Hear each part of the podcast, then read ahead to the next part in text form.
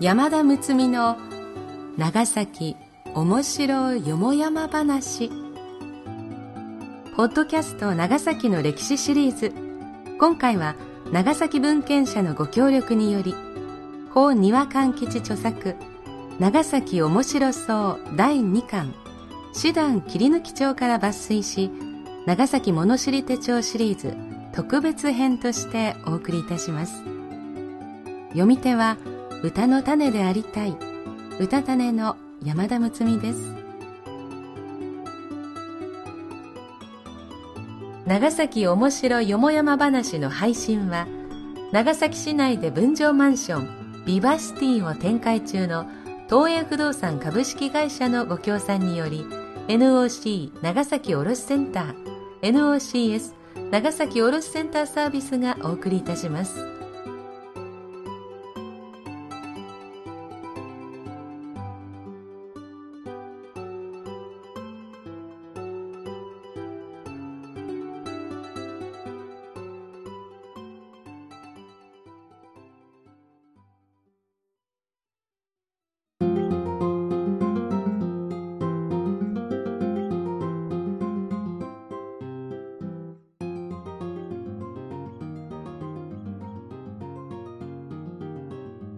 第18話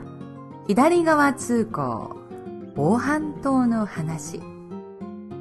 明治時代ならではのお話2台まずは左側通行は無用の灰から。近代避難工学灰から校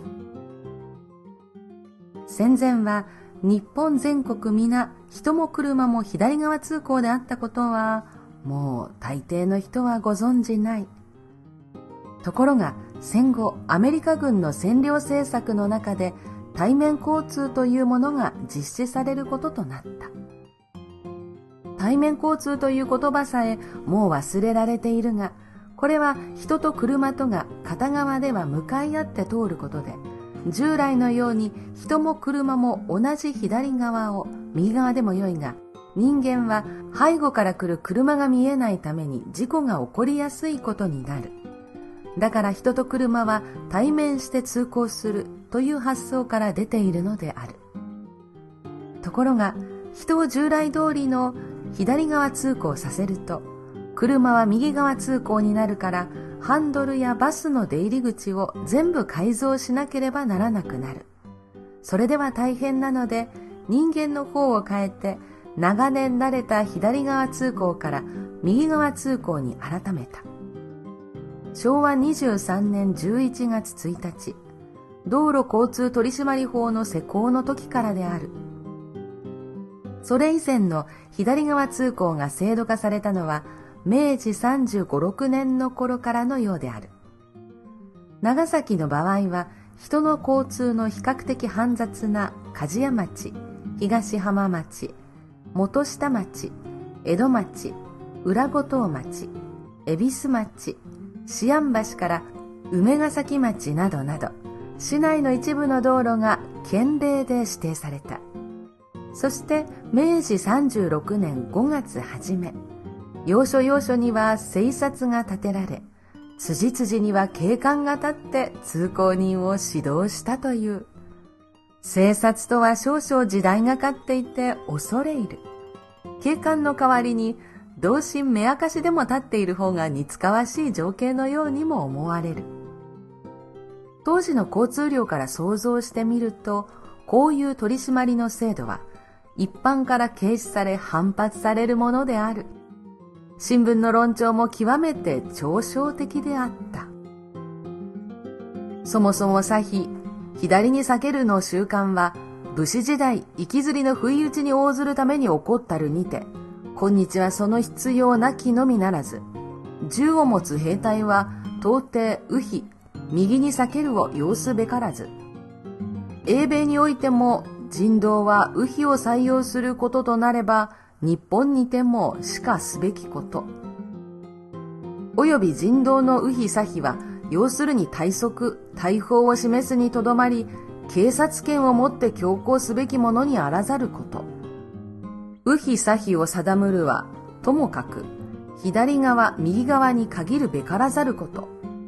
つまらぬ灰からに陥らざらんことを望むといった調子であった。この新聞記事の言わんとするところは、要するに人間が両方からぶつかりそうになった時は、お互いに右なら右、左なら左へ身をかわす。つまり、ウヒかサヒかの原則をあらかじめ定めておきさえすれば、それでことは足りるわけであって、頭から右側を歩けとか、左側を歩けなどと、警察権で強行すべきではないということである。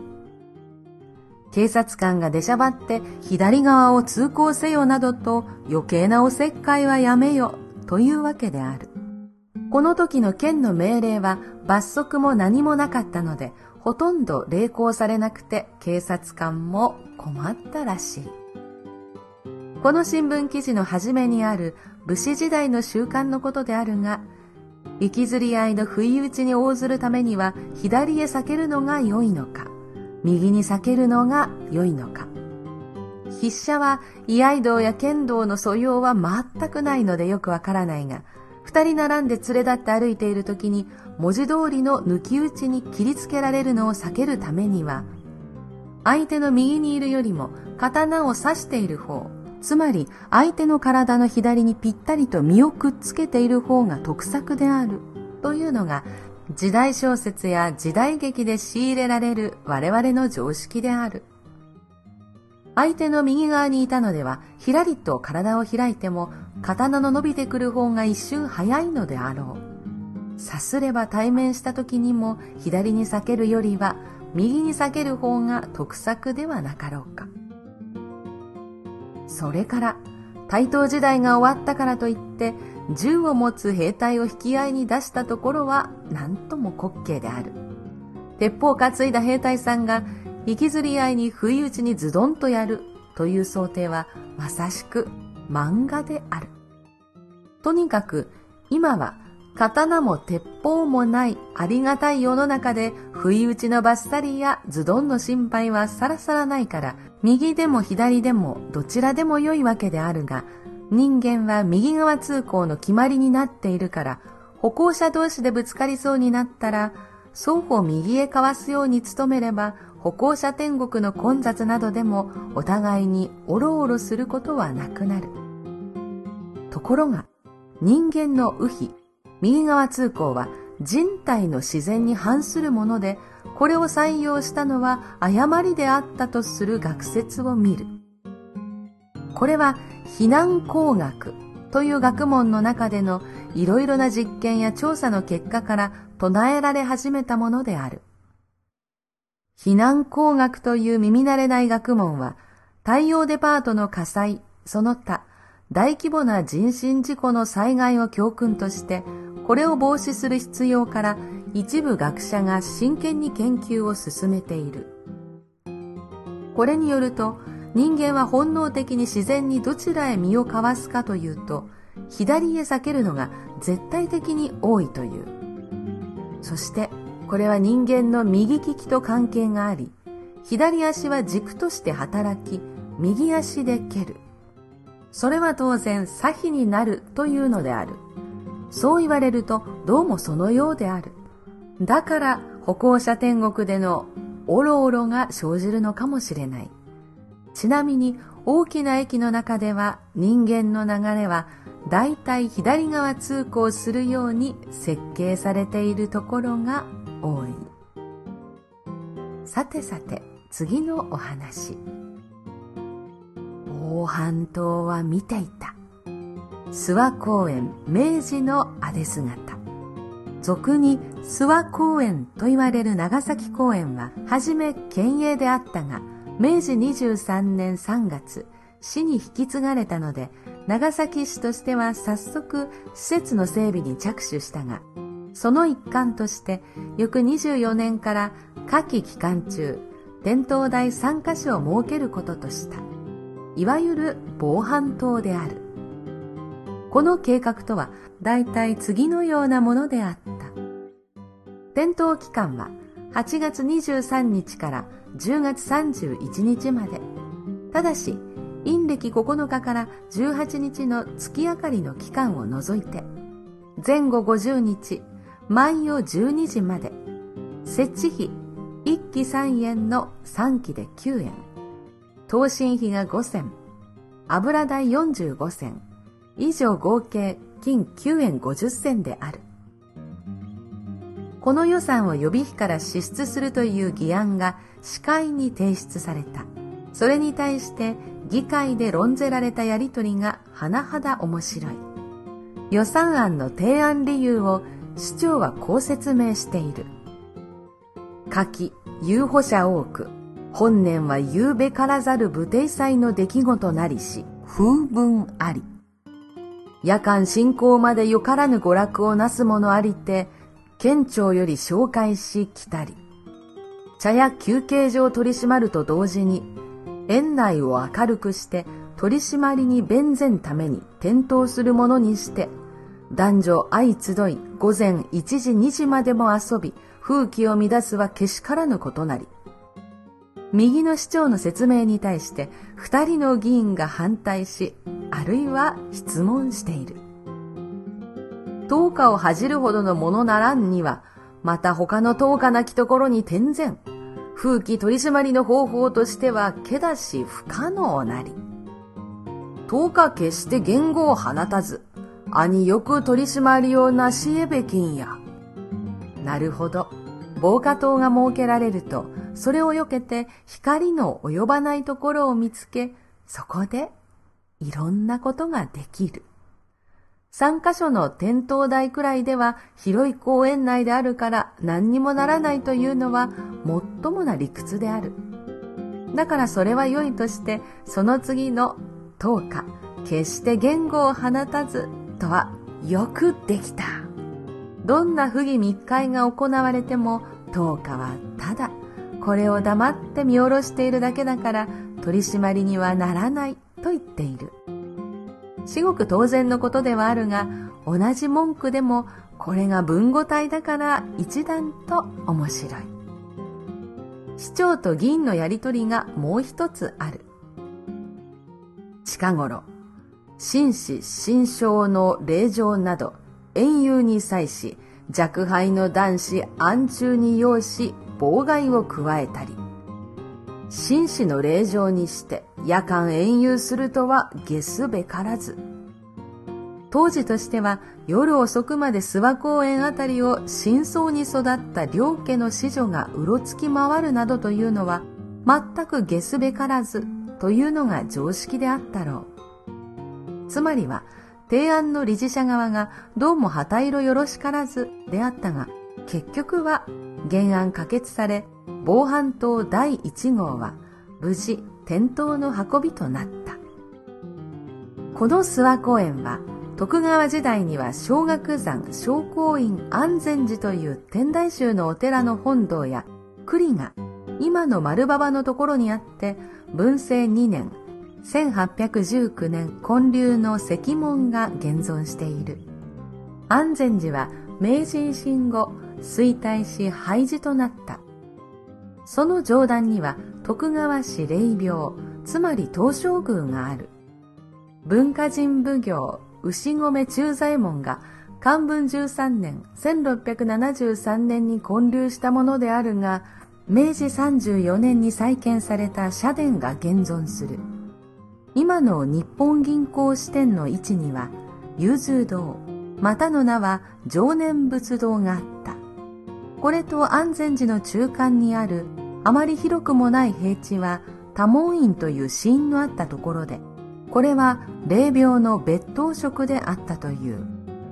その他、諏訪神社鮭、青木家宅跡などを取り入れて、現在の諏訪公園を形成しているが、当時の地形はほとんど変わっていない。ただ県立図書館口から蛇行して登る道路が王子は直線階段になっていたようである。長崎県当局は最初、公園第1号として大徳寺跡を考えていたが、明治7年4月、台湾政党のことが起こり、小島の長崎医学校は傷病者収容所に指定され、戦争終結後は戦病死者の証根最上となったので、大徳寺跡公園化は見送られ、第二候補地安全寺跡一帯が県営公園第1号に決定。明治7年2月内務省に伺い3月許可を得て正式に公園となった。明治12年6月の元米大統領グラント将軍歓迎をはじめ市民の奉祝慶長その他集会はすべてここで行われた。明治22年12月県から市へ移管が決定。翌23年3月27日引き継ぎが完了したことはすでに述べた通りである。さてさてこれにて第18話のお話は読み切り読み切り。今では当たり前と思えることも、曰く由来があるものです。さて、次回は大浦天主堂の宝物、マリア像が消えてしまったという一大事ご存知でしたか？そんな本当のお話、お楽しみに。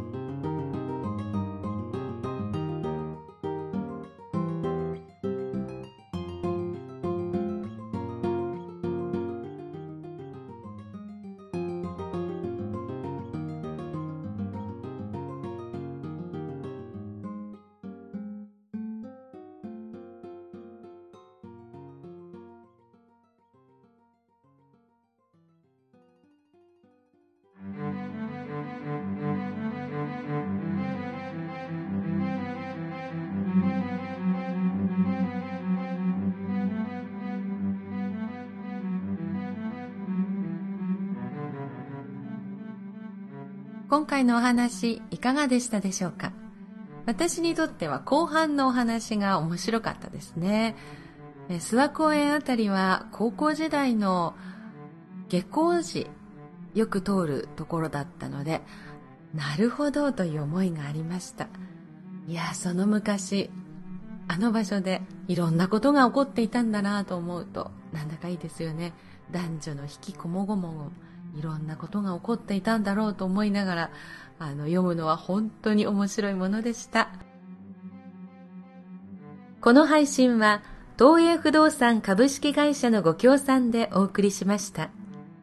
東映不動産株式会社は長崎市内を中心に70棟以上の分譲マンションビバシティマンションを展開しています。